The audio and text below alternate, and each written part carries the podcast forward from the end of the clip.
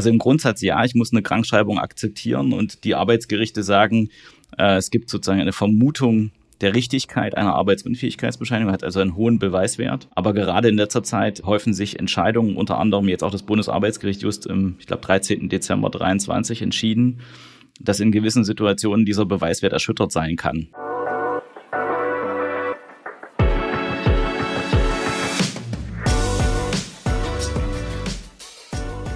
Hallo allerseits und herzlich willkommen zu Alles geregelt, der Arbeitgeber-Podcast der IKK Klassik. Ich darf Sie und äh, euch herzlich begrüßen. In diesem neuen Podcast befassen wir uns mit Themen und Fragestellungen, die für alle interessant und wichtig sind. Die Personalverantwortung, Führungsverantwortung und Fragen rund um das Thema Sozialversicherung und Arbeitsrecht haben. Es soll heute um den kranken Mitarbeiter gehen. Was ist dort speziell rechtlich und organisatorisch zu bedenken. Ich bin Kai Holm, Mitarbeiter im Bereich Personalentwicklung und Trainer, heute Ihr Moderator. Als Experten habe ich dabei Stefan Jung als Leiter Team Beiträge und Versicherungen bei der IKK Klassik. Hallo Stefan. Ja, grüß dich Kai. Daniel Wagner als Geschäftsführer des Presto Fachverlags. Er vertritt sozusagen die Arbeitgeberperspektive heute. Hallo Daniel. Hallo, grüß dich. Und online zugeschaltet ist der Carsten Mattis als Arbeitsrechtexperte, Fachanwalt für Arbeitsrecht in der Wirtschaftskanzlei Badke Grünberg aus Dresden. Hallo Carsten. Hallo. Ja, wir wollen auch direkt einsteigen. Der kranke Mitarbeiter. Ich habe mal ein bisschen geforscht und ein bisschen nachgeguckt. Die Zeit hat im Herbst darüber berichtet, dass der Krankenstand 2023 auf einem sehr, sehr hohen Niveau war. So kamen Beschäftigte auf deutlich mehr als 20 Fehltage pro Jahr. Das ist überdurchschnittlich höher, als es vor Corona war. Woran liegt das? Ja, das heißt natürlich immer durch die Einführung der elektronischen Arbeitsunfähigkeitsbescheinigung, abgekürzt der EAU, übermittelt der Arzt ja direkt an die Krankenkasse und der Arbeitgeber muss sich dann die Krankmeldung praktisch von der Krankenkasse holen. Und durch diese Übermittlung ist sichergestellt, dass jede Arbeitsunfähigkeitsbescheinigung auch bei der Krankenkasse ankommt. Mittlerweile bei uns über 90 Prozent der Krankmeldungen laufen elektronisch. Unser Datenbestand ist dementsprechend auch viel ja, intensiver und besser gefüllt, als es vorher war, weil vorher haben wir halt immer nur Krankmeldungen bekommen, die uns der Arbeitnehmer per Post zugeschickt hat. Das ist zum einen ein großer Grund, dass insgesamt die Statistiken hochgehen. Der andere Grund ist zum Beispiel auch, dass der geringfügig entlohnte Beschäftigte, der Minijobber, bislang teilweise nicht krankgeschrieben worden ist. Der Arbeitgeber hat hier immer nur ein einzelnes Formular bekommen, dass man arbeitsunfähig ist, aber wir als Krankenkasse haben das gar nicht erhalten, weil der Personenkreis ja familienversichert war. Und auch hier kriegen wir mittlerweile ganz offizielle Krankmeldungen, Krankschreibungen, die natürlich voll in die Statistik ja mit einfließen. Das heißt, da ist die technische Weiterentwicklung sicherlich ein Grund und eine Erweiterung in den Personenkreisen, was die Gesamtmeldungen angeht. Die Frage an den Arbeitsrechtler, wenn die Mandantschaft berücksichtigt wird oder vielleicht rumgehorcht wird, wie ist da die Situation? Ist das zu merken mit dem deutlich höheren Krankenstand? Branchenabhängig ja. Ähm, also insgesamt äh, ist es schon, dass Arbeitgeber häufig berichten, dass die Krankenquoten sehr hoch sind, gerade in belasteten Branchen, sagen wir Pflege. Das ist ein großer Punkt ähm, die Belastung der Mitarbeiter und dann auch einfach die aufgrund dessen der Ausfall und also hohe Krankheitsquote ist definitiv in einigen oder in vielen Unternehmen und vor allem in gewissen Branchen zu verzeichnen.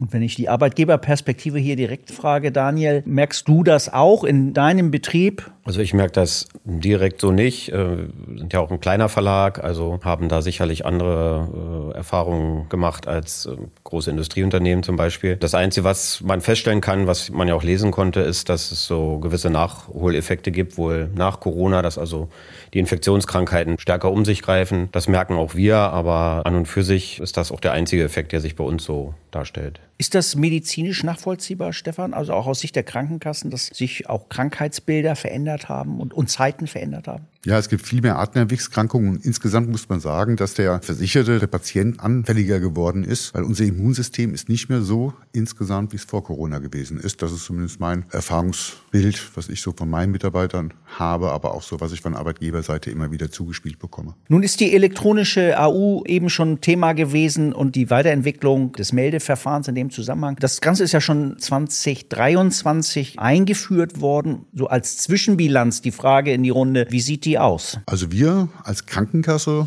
finden es eigentlich sehr, sehr positiv, weil wir jetzt auch wirklich alle Arbeitsunfähigkeitsbescheinigungen übermittelt bekommen und dementsprechend auch gerade was Vorerkrankungen angeht, ja viel, viel besseren Datenbestand haben, sodass wir es eigentlich positiv sehen. Und auch bei unseren Jahreswechselseminaren habe ich ja auch die Arbeitgeber diesmal gefragt, wie sind sie mit der Einführung der EAU zufrieden gewesen? Und doch 40 Prozent der Arbeitgebenden sagen hier oder empfinden das positiv.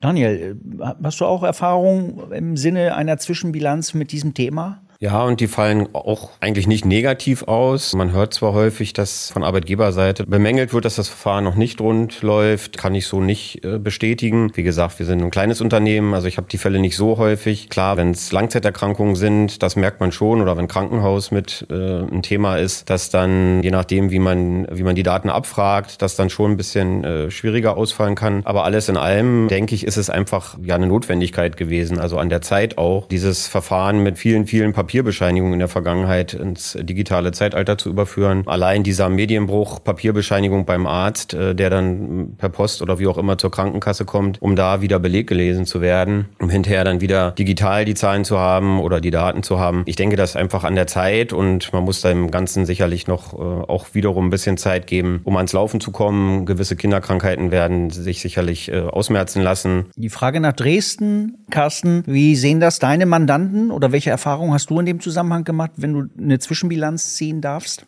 Also die Einführung holperte sehr, also besser gesagt, da gab es große Unsicherheiten, also große Fragezeichen, wie funktioniert das? Ähm, das holperte auch noch am Anfang, weil es technisch nicht immer reibungslos lief, sich auch die Prozesse neu finden mussten. Also wie, wie also was hat ein Mitarbeiter wann wie zu kommunizieren?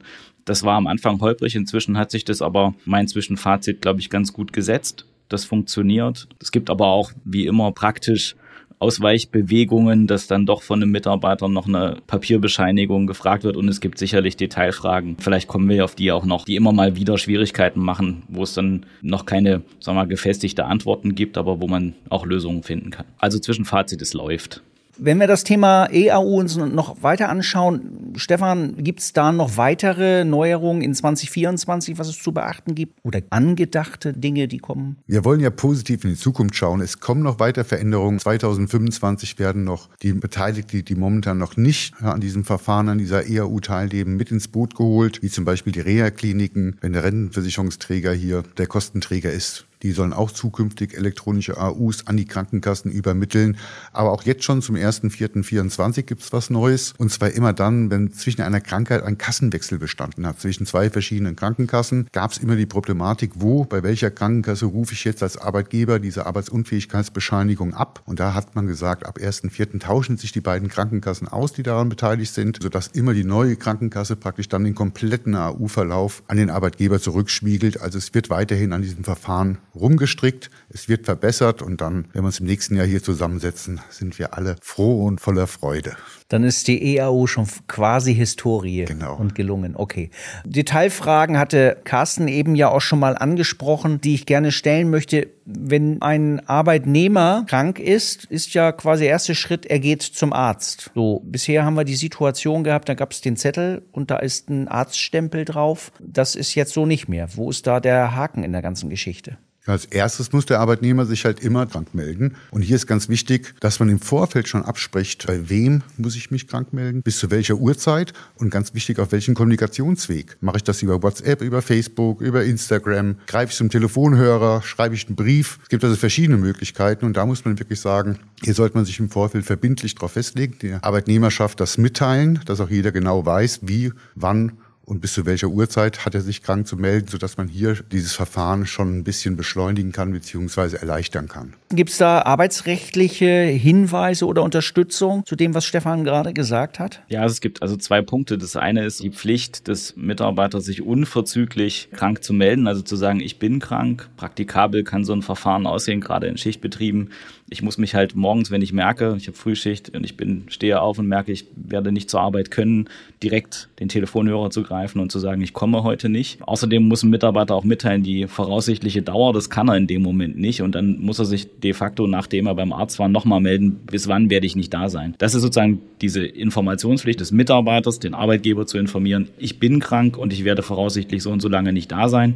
Das ist die eine Schiene. Die zweite Schiene ist dann halt diese Arbeitsunfähigkeit, entweder schon am ersten Tag Folgetag oder der Regelfall im Gesetz, nach mindestens drei Tagen am Folgetag die Arbeitsunfähigkeit ärztlich feststellen zu lassen. Hm, dieses ärztliche Feststellen ist ja, das ist ja auch nochmal ein Punkt gewesen, den ich eben auch in meiner Fragestellung mit drin hatte, bisher sichtbar gewesen über, ich nenne ihn jetzt mal dieser Arztstempel auf der Bescheinigung. Das ändert sich ja jetzt oder hat sich geändert. Wo ist da die Schwierigkeit? Also Arztstempel oder die Mitteilung, welche Art des Arztes der Arbeitnehmer aufgesucht hat, wird nicht mehr mitgeteilt. Und hier sagt der Gesetzgeber klipp und klar, es geht dem Arbeitgeber gar nichts an, zu welcher Fachrichtung der geht. Der kriegt auch keine Diagnose mitgeteilt. Und dementsprechend wird oder der Arbeitgeber auch nicht mehr erfahren von den Krankenkassen, welcher Arzt hier aufgesucht worden ist. Daniel, wie siehst du das, wenn du diesen Punkt hörst? Also ich persönlich muss sagen, dass ich äh, die Informationen nicht vermisse, weil ich sie schlichtweg in der Vergangenheit nicht gebraucht habe. Ich weiß aber, dass viele andere Arbeitgeber das äh, durchaus kritisch sehen, weil gewisse Rückschlüsse einfach dadurch möglich sind. Insofern wird das zum Teil äh, beklagt.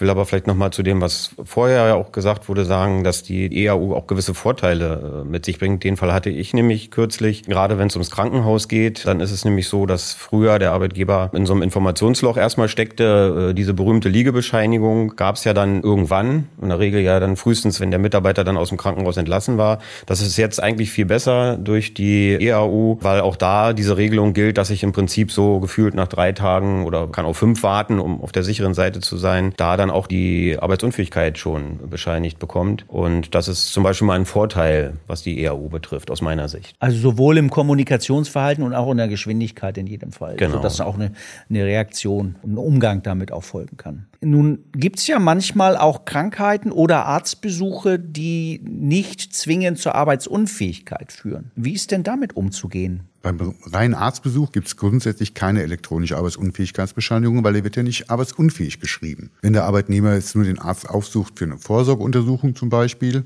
dann wird der Krankenkasse das auf diesem Wege nicht übermittelt. Und der Arbeitgeber muss gegebenenfalls hier eigentlich auch keine Lohnverzahlung leisten. Da frage ich mal den Carsten, wie das damit ist. Muss der Arbeitgeber denn für einen Arztbesuch Lohnverzahlung leisten? Okay, wir starten mit dem Grundsatz ähm, und der Grundsatz lautet ohne Arbeit kein Lohn. Also grundsätzlich, wenn ich sage, ich bleibe meiner Arbeit fern und habe keinen gesetzlichen, vertraglichen Grund, dass ich Entgelt bekomme, bekomme ich es auch nicht. Wir haben sozusagen den Arztbesuch, den ich zu anderen Zeiten machen kann, den ich außerhalb der Arbeitszeiten legen kann, was primär meine Pflicht ist. Dann gibt es auch keine Entgeltvorzahlung für diesen Zeitraum. Was von den Tarifverträgen üblicherweise aufgegriffen wird, ist der Facharzttermin, den ich oder ein Arzttermin, den ich nicht außerhalb der Arbeitszeit legen kann. Das setzt einen Nachweis voraus des Mitarbeiters, dass ich mich bemüht habe, aber wir alle kennen, glaube ich, die Situation, dass Facharzttermine aktuell schwerlich zu bekommen sind, vor allem nicht nach 18 Uhr. Von daher, die Tarifverträge regeln das tatsächlich und sagen, für so einen Arzttermin äh, ist auch Entgelt vorzuzahlen.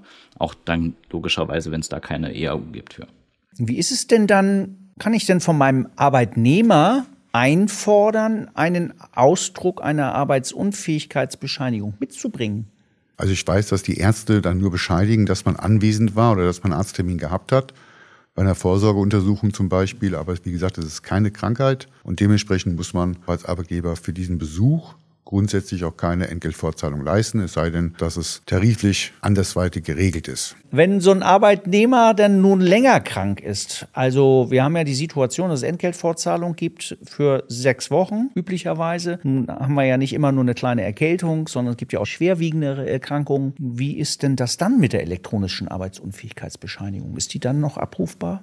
Weiterhin abrufbar? Also vom Grundsatz her wird eigentlich dann während des Krankengeldbezuges nicht mehr arbeitsunfähig geschrieben, sondern wir als Krankenkasse erhalten hier die Informationen über einen anderen Weg. Wichtig ist aber trotzdem, dass wenn das Krankengeld beendet ist, dass der Arbeitgeber hierüber, wenn er eine Abfrage macht, eine Mitteilung bekommt, elektronisch wieder, dass das Krankengeld endet und dass er wieder zur Arbeit erscheinen muss. Der Gesetzgeber geht immer davon aus, dass Arbeitnehmer und Arbeitgeber ganz, ganz eng miteinander sind, sich jeden Tag über die Krankheiten austauschen und dementsprechend, dass der Arbeitnehmer auch im Vorfeld schon den Arbeitgeber darüber informiert, wann er wieder zur Arbeit zur Verfügung steht. Passiert leider in der Praxis nicht allzu häufig.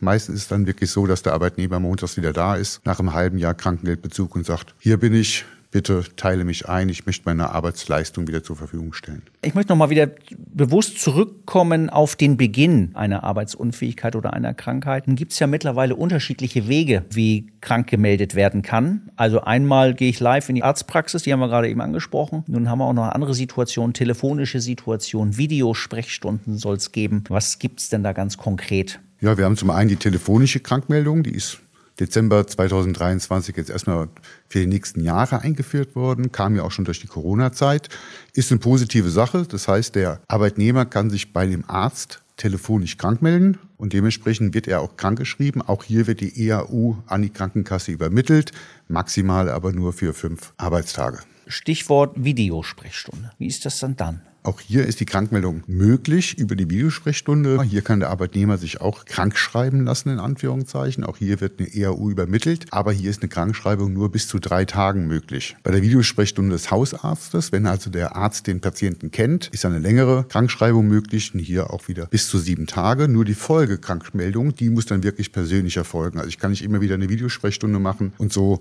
meine sechs Wochen Entgeltfortzahlung ausreizen, maximal eine Woche. Danach muss ich wirklich den Arzt auch persönlich aufsuchen. Das heißt, hier haben wir ja dann schon die Nutzung neuerer Kommunikationswege. Interessant natürlich die Fragestellung, wie findet da eine medizinische Begutachtung in Anführungsstrichen statt? Daniel, wie siehst du das aus Arbeitgeberperspektive, diese Formen der Krankmeldung? Ja, also in Bezug auf die telefonische Krankschreibung, die kennen wir ja schon aus der Corona-Zeit heraus, da gab es die Regelung ja auch schon. Ich sehe das insofern entspannt, weil das ja beschränkt ist auf leichte Symptome. Also es ist ja nicht so, dass, dass jede Arbeitsunfähigkeit aus diesem Weg bescheinigt werden kann vom Arzt, sondern dass es da Einschränkungen gibt. Unter Corona-Bedingungen waren es die oberen Atemwege. Jetzt ist das ein bisschen weiter gefasst, so wie ich das gelesen habe, aber es ist ja nach wie vor so, dass das also eine eingeschränkte Möglichkeit bleibt und äh, wenn es darum geht, das Praxispersonal zu schützen oder auch unsere Mitarbeiter, die Patienten in dem Fall, ist das sicherlich ein, ein guter und gangbarer Weg. Videosprechstunde ist mir jetzt so noch nicht begegnet äh, in der Praxis. Ich weiß nicht, äh, wie viele Ärzte das schon anbieten, aber auch das ist sicherlich sinnvoll und man sollte die technischen Möglichkeiten, die wir haben, sicherlich nutzen in dem Bereich. Kass, wie nutzt das deine Mandantschaft? Was hast du davon wahrgenommen bisher?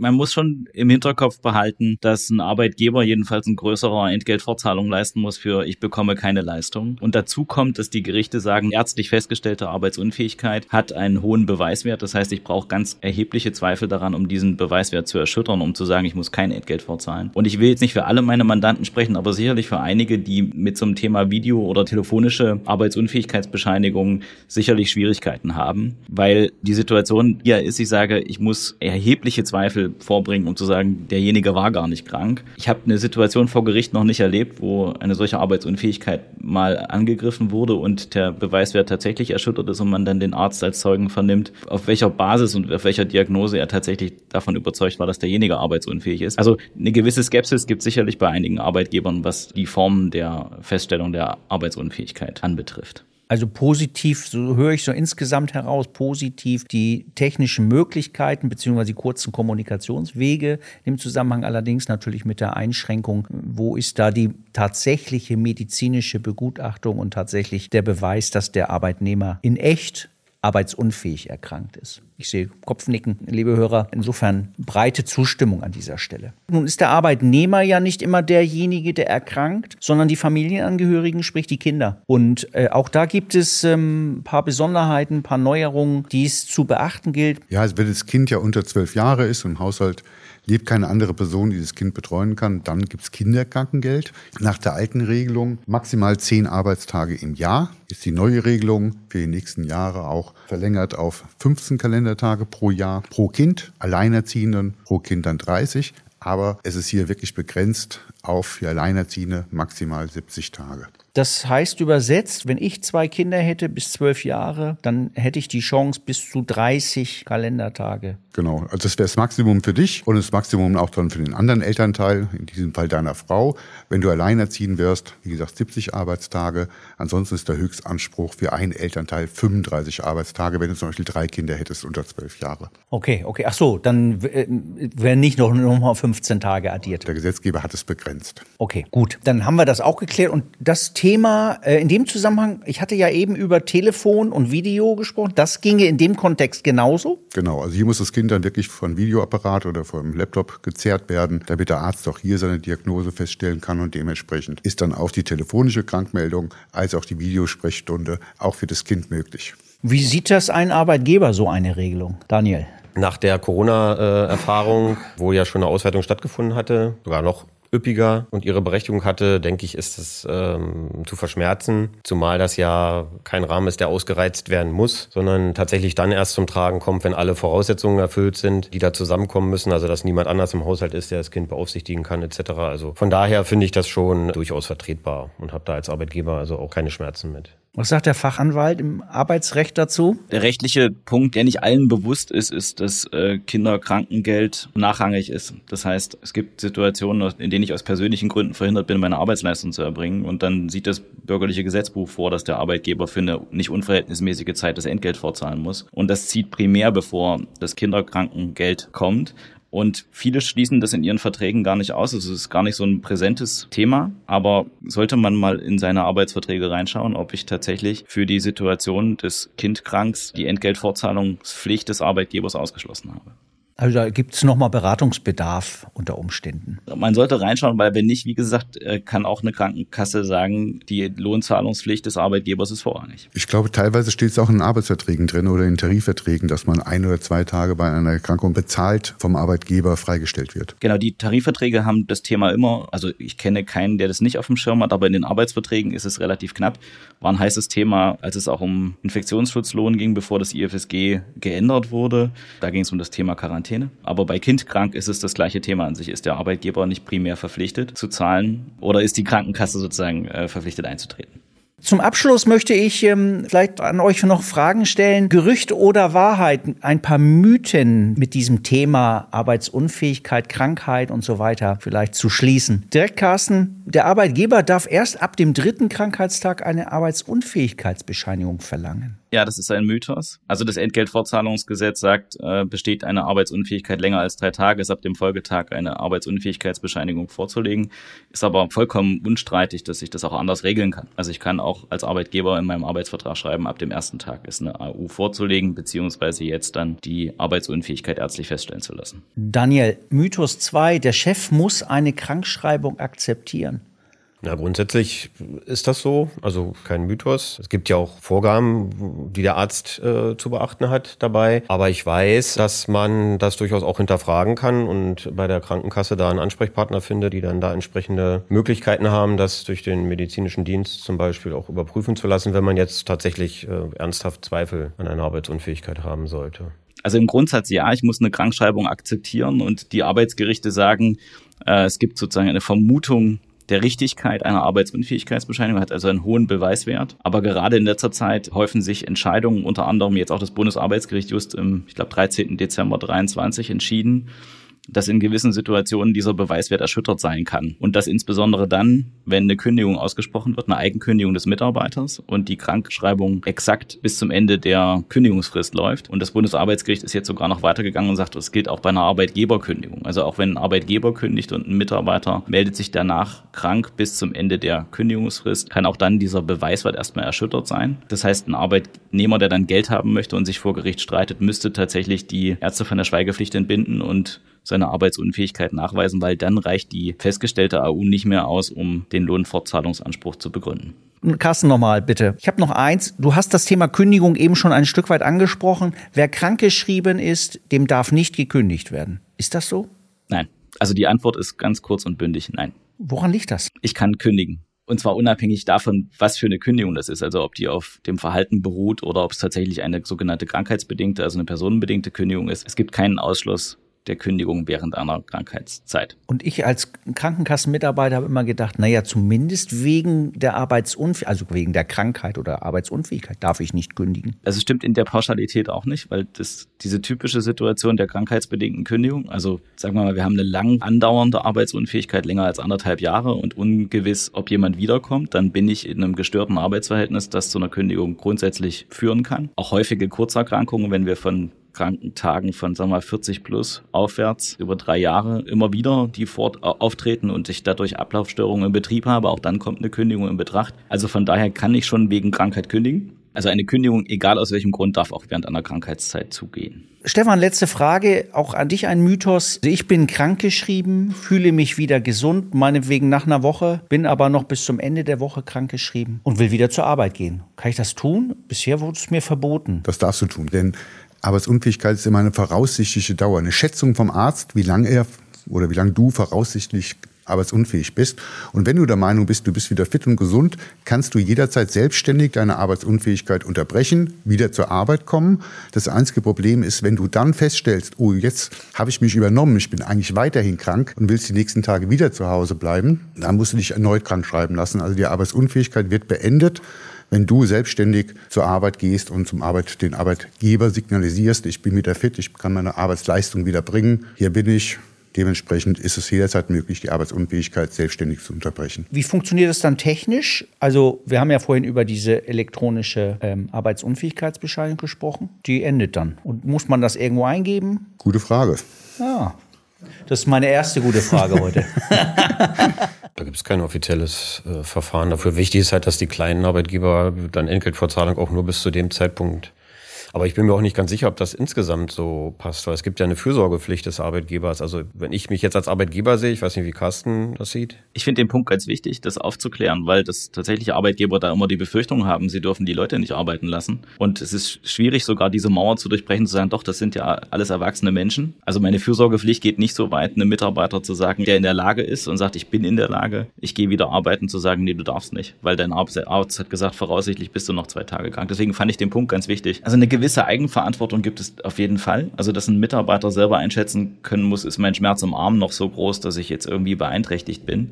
Das andere Thema ist, ob ich als Arbeitgeber Zweifel oder Befürchtungen, und zwar auf Tatsachen gestützte Zweifel oder Befürchtungen habe, dass nicht nur es dem Mitarbeiter schädlich ist, sondern auch vielleicht noch anderen. Aber dann bin ich in einem anderen Fahrwasser. Mhm. Dann zu sagen, wir haben auch ganz häufig äh, Arbeitnehmer, die sagen, ich bin wieder leistungsfähig und man sieht den Menschen an, dass sie nicht in der Lage sind. Also das ist gerade in Betreuungssituationen hochproblematisch. Und das führt auch häufig zu Konflikten, weil ich dann natürlich so einen Mitarbeiter gerne zum Betriebsarzt schicken möchte, der feststellt, ist der überhaupt in der Lage, diesen Dienst zu machen oder nicht. Und häufig genug findet so etwas ja auch ein Stück weit aus schlechtem Gewissen ja vielleicht auch statt, ne?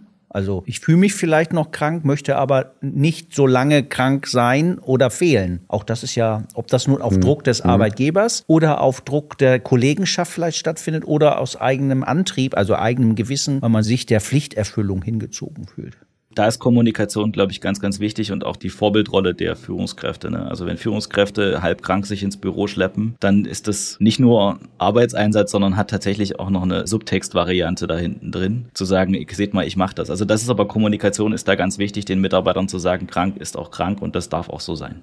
Vielen Dank. Das war eine interessante Runde rund um das Thema kranker Mitarbeiter. Ich betrachte das für mich auch nochmal als kleine Weiterbildung an der einen oder anderen Stelle habe ich auch nochmal dazugelernt, sowohl aus arbeitsrechtlicher Sicht als auch Sozialversicherungssicht und die Perspektive des Arbeitgebers an der Stelle sei auch erwähnt. Das war's für heute. Vielen Dank nach Dresden. Vielen Dank Stefan. Vielen Dank Daniel, dass ihr hier wart bzw. dabei sein konntet, dass ihr Rede und Antwort gestanden habt. In einem Monat erscheint die nächste Folge von Alles geregelt bei der IKK Klassik und vielleicht haben Sie, liebe Zuhörer, heute auch noch ein paar Minuten Zeit, uns in Ihrer Podcast-App zu bewerten. Wenn Sie Fragen Lob, Kritik oder Themenvorschläge für die Zukunft haben, schreiben Sie uns gerne an per E-Mail unter alles geregelt at ikk-klassik.de oder auf den bekannten Social Media Kanälen der IKK Klassik, Facebook, LinkedIn und Instagram. Und wir kommen wieder am letzten Mittwoch des nächsten Monats. Bis dahin,